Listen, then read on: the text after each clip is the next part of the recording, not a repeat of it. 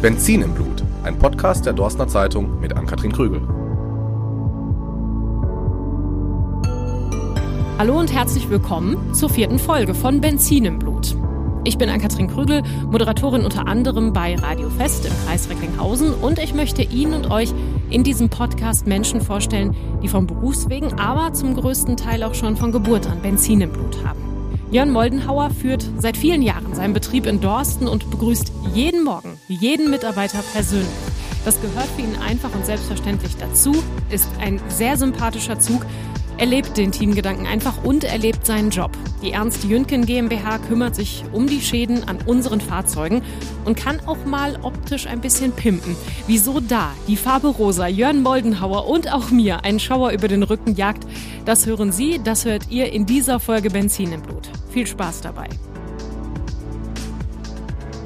Heute sitze ich mal wieder gegenüber an einem ja, neuen Standort, der eigentlich gar nicht so neu ist. Denn über Jahre wurde hier schon unter einem anderen Namen gearbeitet und ich würde bitten, Jörn Moldenhauer, stellen Sie sich doch einmal bitte selber vor am Anfang.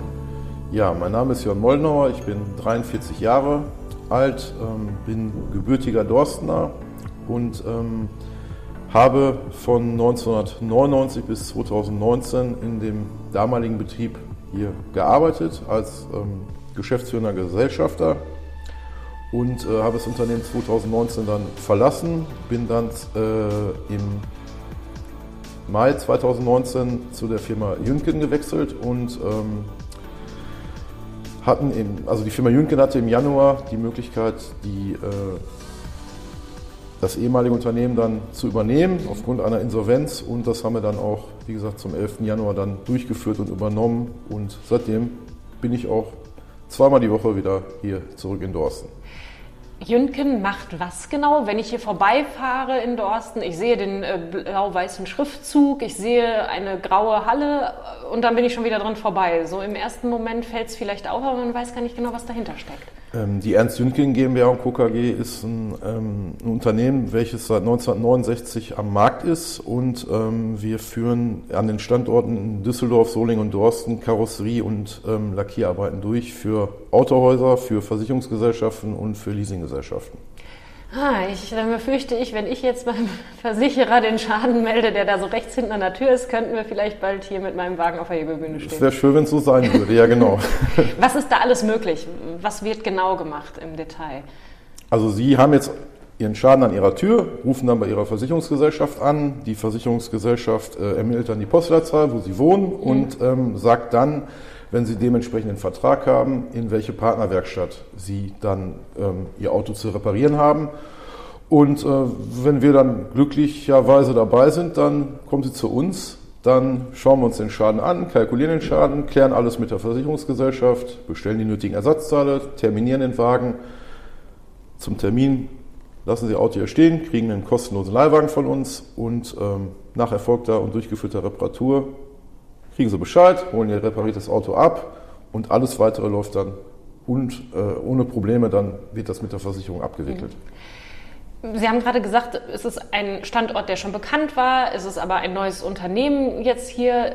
Es riecht auch ein bisschen neu. Was ist alles anders jetzt? Was gab es vorher noch nicht? Was hat sich äh, verändert, vielleicht optimiert in Ihren Augen?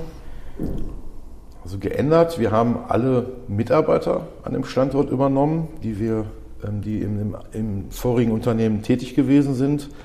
Ähm, wir haben alles ein wenig modernisiert, wir haben neue Techniken eingeführt. Ähm, Was sind ja, das für Techniken zum Beispiel? Schweißtechniken, Instandsetzungstechniken, Lackiertechniken. Mhm. Da läuft ja auch alles mit der Zeit und äh, das haben wir dann hier auch dementsprechend angepasst. Was äh, ich am Anfang eigentlich immer frage, wo ich jetzt so ein bisschen zurückgekommen bin, weil wir über den Standort gesprochen haben, ist eigentlich immer die persönliche Biografie, weil der Podcast heißt ja Benzin im Blut. Jetzt könnte man hier eher sagen Lack im Blut ja. vielleicht. wann, wann, fing das bei Ihnen eigentlich an? Sie haben ja gerade so ein bisschen nur gesagt, ab wann Sie das Unternehmen äh, hatten. Wann ging es denn, denn persönlich los? Wann wurden Autos mehr als nur ein Fortbewegungsmittel für Sie? Also das fing schon ganz früh an. Ähm, wie gesagt, ich bin Urdorstner. Meine Eltern haben damals im, im Stadtsfeld gewohnt. Im Stadtsfeld bin ich groß geworden und da war jeden Samstag dann ähm, alle Nachbarschaftspapis haben sich dann im Garagenhof getroffen und haben dann gemeinschaftlich, pünktlich ähm, zum, zur Fußball-Live-Übertragung dann ihre Autos gewaschen und gesaugt und das fand, gesaugt und das fand ich so toll, dass ich dann äh, ja eigentlich immer mit dabei war, mein Fahrrad geputzt hatte und ähm, ja dann auch irgendwann mal die Fahrzeuge dann mit gewaschen habe, abgeledert habe, ausgesaugt habe und damit fing das schon an. Ich weiß nicht, wie alt war, ist sechs, sieben Jahre alt und seitdem fand ich Autos immer toll und da war dann irgendwo klar, dass ich dann ähm, auf jeden Fall mit Autos zusammenarbeiten möchte. Und wie kam dann der Weg hin? Gut, man könnte jetzt sagen, putzen, waschen, pflegen war schon irgendwas, schön machen, verschönern, reparieren wäre dann natürlich der, der Folgeschritt. War das auch so oder wie war dann der Werdegang bei Ihnen? Nee, das fing schon mit der Autoaufbereitung dann irgendwann an. Ähm, aufgrund dessen, weil dann unsere Kunden ähm, auch immer höhere Ansprüche gestellt haben, ähm, dass dann das Auto zwar dann schön sauber dasteht, ähm, kam dann irgendwann die Nachfrage, ob wir da nicht auch mal kleine Krätzerchen oder Steinschläge ähm, beseitigen könnten. Das haben wir dann auch getan und ähm, es wird dann immer mehr, dass dann die Kunden immer mehr gefordert haben und dann kam dann irgendwann die Entscheidung, ähm, vielleicht eine Lackiererei zu betreiben und ein großes Dorstener befreundetes Autohaus Haus mit, mit mehr als zehn Standorten hier im Ruhrgebiet ähm, hat mir dann damals die Möglichkeit gegeben, ähm, eine Lackiererei zu übernehmen, die da am Betriebsgelände dann frei wurde. Und ähm, so war dann der erste Schritt dann in die, in die Lackierbearbeitung, also in die Arbeit, Bearbeitung von, von, von ja, Lackierschäden, Lackschäden. Und so fing dann alles an. Und dann wurde daraus dann eben immer mehr. Der Deutsche liebt ja sein Auto schon sehr, äh, kümmert sich da sehr drum. Was hat sich über die Jahre da verändert? Sie haben ja gerade gesagt, dann kamen schon mal die ersten Anfragen, so kleine Krätzerchen ähm, zu, zu übernehmen. Ist das immer sensibler geworden? Also sind die Leute immer früher gekommen vielleicht? Oder äh, wie hat sich das entwickelt? Das wird immer schlimmer. Also Bei Krätzerchen ist ja gut schnell dran, ne, wenn man irgendwo parkt. Ich habe manchmal das Gefühl, dass so ein Auto wichtiger ist als die eigene Ehefrau, ja.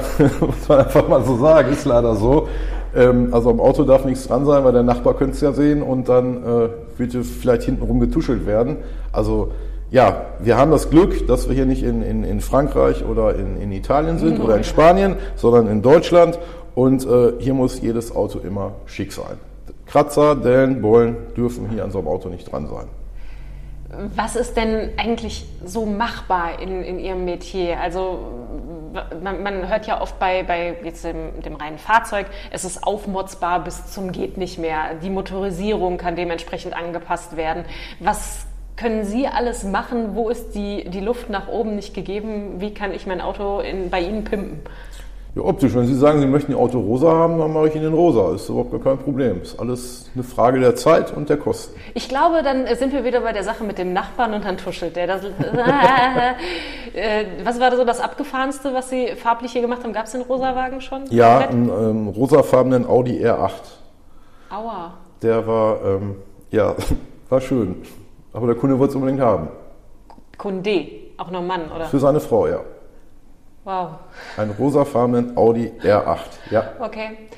Lackiert, nicht foliert. Lackiert, komplett. Wir, wir müssen natürlich auch in der aktuellen Situation über die aktuelle Situation sprechen. Ähm, wie sieht es bei Ihnen im Unternehmen pandemiebedingt aus? Wie, was mussten Sie ändern, anpassen? Wie läuft der Betrieb?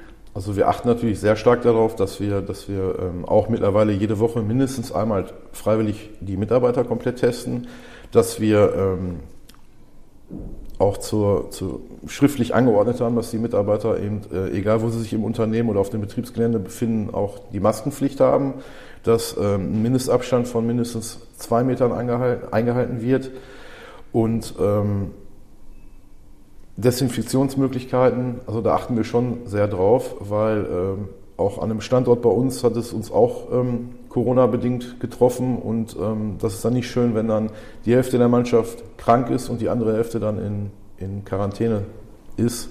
Das ist ja wirtschaftlich fast gar nicht mehr zu, zu überbrücken. Aber so grundsätzlich war es möglich, weiterzuarbeiten, auch unter Pandemiebedingungen? Ja, wir haben Gott sei Dank ja das Glück, dass wir ähm, auch ähm, klar weniger Aufträge haben, aufgrund dessen, weil weniger Fahrzeuge auf den Straßen sind. Aber trotzdem, wie wir gerade schon besprochen haben, der Deutsche ja sein Auto schick haben möchte, ja, und auch in der Corona-Zeit passieren dann doch nochmal der ein oder andere Unfall und da muss das Auto natürlich trotzdem super aussehen. Ich bin immer gerne eher für den Ausblick in die Zukunft als in die Vergangenheit. Wenn wir jetzt auf das Unternehmen schauen, was sind Pläne, Wünsche für die nähere oder vielleicht auch für die fernere Zukunft, unabhängig von einer Pandemie?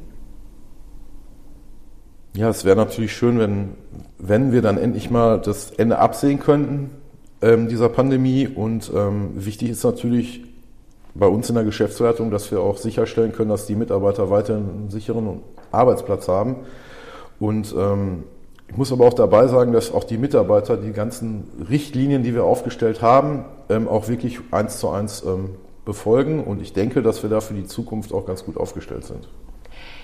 Wenn wir über Zukunft sprechen, bei meinen vorherigen Folgen waren es ganz oft Autohäuser mit dabei, die natürlich einen äh, Blick auf, auf die Entwicklung auf dem Markt und bei den Fahrzeugen haben. Wie weit spielt so diese Entwicklung der Fahrzeuge selber bei Ihnen die Arbeit mit rein? Sie haben gerade ja nur gesagt, dass ähm, bestimmte Techniken, die man benutzt, neue Maschinen dann wahrscheinlich ähm, bedingen. Wie weit spielen neue Fahrzeuge damit rein? Also wenn Sie jetzt zum Beispiel die Elektromobilität meinen. Genau die meine ja, ich. Ähm, natürlich müssen wir uns, müssen wir auch da mit der Zeit gehen. Ja, ja. wir müssen die Mitarbeiter schulen. Ähm, wir müssen den, den Mitarbeitern ganz klar die Richtlinien vorgeben, dass ähm, Autos gekennzeichnet werden, die jetzt Elektroantrieb haben, dass sie, ähm, wenn die dann in der Bearbeitung sind, dementsprechend auch vernünftig ähm, geschützt werden. Ja, das ist auch ein Eigenschutz, wenn da mal irgendwo was nicht beachtet wird. Das kann ja dann sehr, sehr schlimme und böse Folgen das heißt haben. Genau? Ja, da kann, das ist ja tödlich, wenn man so ein Auto nicht vernünftig ähm, schützt, also beziehungsweise entsichert dann kann das zu tödlichen Unfällen führen. Weil dann noch äh, ja, Strom das, drin ist. Richtig, okay. weil da ordentlich Strom dann auf dem Akku ist, genau. Das heißt, der muss erstmal entladen werden, bevor Sie arbeiten oder wie läuft sowas? Ja, man ab? muss so ein Fahrzeug stromlos machen. Und das darf auch nicht jeder, dafür muss man geschult sein, dafür gibt es Hochvoltscheine. Mhm. Ähm, die müssen gewisse Leute im Unternehmen haben. Und die sind dann auch dafür verantwortlich, dass so ein Fahrzeug, wie gesagt, gekennzeichnet wird, ähm, dass so ein Auto abgesperrt wird, dass ein Auto stromlos gemacht wird, damit dann auch, ich sag mal, der normale Karosseriebauer, der normale Lackierer dann an dem Fahrzeug vernünftig ohne Risiko arbeiten kann und darf. Wie weit ist da so die, die Technik und die Schulung in dem Bereich schon? Weil man hört ja immer wieder, ja, es sind Pläne da, es gibt auch schon gewisse Fahrzeuge, aber es kommt halt zu wenig Innovation an anderer Stelle hinterher. Also, dass man irgendwie da noch nicht auf einem Stand ist, den man sich vielleicht auch in bestimmten Gewerken dann, wie bei Ihnen, möglicherweise wünschen würde. Ja, durch den ZKF, das ist der Zentralverband, ähm, sind wir dann natürlich sehr gut aufgestellt und ähm, arbeiten dann, also der ZKF arbeitet dann auch mit den Herstellern zusammen mhm. und dann werden dann dementsprechend auch die Informationen vom Hersteller weitergeleitet und das wird dann in Grund, also aufgrund von Schulungsmöglichkeiten dann unseren Mitarbeitern oder allgemein in der Branche dann ähm, weitergeleitet. Dass man schon immer auf dem aktuellsten Stand ist, was genau, gerade richtig, auf den Markt kommt. Genau. Aber auch da muss man natürlich konsequent dranbleiben und sich natürlich die, die Schulungsangebote regelmäßig dann auch anschauen und dann auch äh, entscheiden, welchen Mitarbeiter man jetzt zu welcher Schulung schickt. Also ist nicht nur ein Mitarbeiter bei uns im Unternehmen, sondern es sind mehrere Mitarbeiter, weil kann ja immer mal einer krank sein, es kann mal irgendeiner Urlaub haben und die Elektrofahrzeuge kommen ja trotzdem dann zu uns ins Unternehmen. Sie kommen und sie kommen immer mehr wahrscheinlich. Oder wie sieht da so aus Ihrer Sicht die Entwicklung des Marktes aus? Ja, es ist auf jeden Fall mehr geworden und ähm, ich glaube, dass es auch noch mehr werden wird, wenn man mal sieht, die ganzen Hersteller, was, also die Werbung, die ja jetzt momentan im Fernsehen läuft, bezieht sich ja nur noch auf Elektromobilität. Also ich weiß jetzt nicht, dass da irgendwie ein Auto, ein Hersteller noch Werbung macht äh, mit einem Achtzylinder-Motor, wie schön der sich anhört. Es hört äh, so toll und wenn Sie auf die Tanknadel gucken, können Sie beim Sinken zusehen. Richtig, ne? genau. also ähm, es wird immer mehr, ja. Ich stelle immer äh, zum Abschluss einer Folge die gleiche Frage, beziehungsweise ist es eher eine offene Frage und würde Sie bitten, den Satz zu vervollständigen. Die Mobilität der Zukunft ist für mich. Ich gehe davon aus, dass es die Elektromobilität sein wird. Ich würde mich aber freuen, wenn es so bleiben würde, wie es gerade ist, dass wir also weiter bei unseren Verbrennungsmotoren bleiben. Wasserstoff ist natürlich auch so eine Sache. Ähm, Ich gehe davon aus, Elektromobilität, ja.